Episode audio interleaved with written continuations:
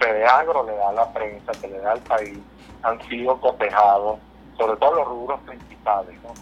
Hablamos de maíz blanco, maíz amarillo, arroz, hablamos de azúcar, caña de azúcar, ¿no? Y podemos hablar también de café, que era un rubro antes de exportación, así como las hortalizas, ¿no? Y, en ese consejo, fíjate que a solicitud mía, en una visita que le dispensé a la vicepresidenta, le solicité que hiciéramos un balance de rubros, que era importante retomarlo, creo que teníamos tal vez 10 años que no se hacían y lo hicimos hace 15 días, y quedó claro cómo está la producción, eh, logramos producir, mira, cerca del 50% del abastecimiento de maíz blanco para harina precocida, el maíz amarillo sí se quedó en 30%, el, el arroz está alrededor de un 33% la producción, vemos como las hortalizas igual no superan tampoco el 35-40% en su mayoría, caña de azúcar, caña de azúcar igualmente recuperándose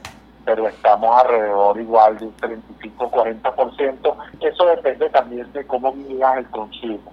Porque si tú lo midas el consumo que teníamos año 2010 hasta el año 2014, estos números eh, varían hacia la baja, ¿no? Y café, mi niña, Carla, ni siquiera superamos los 500 quintales de café cuando produjimos cercano a los 9 millones de quintales. De lo lejos que estamos, ¿no? Y Venezuela cotizaba su café inclusive en la bolsa en Nueva York, ¿no?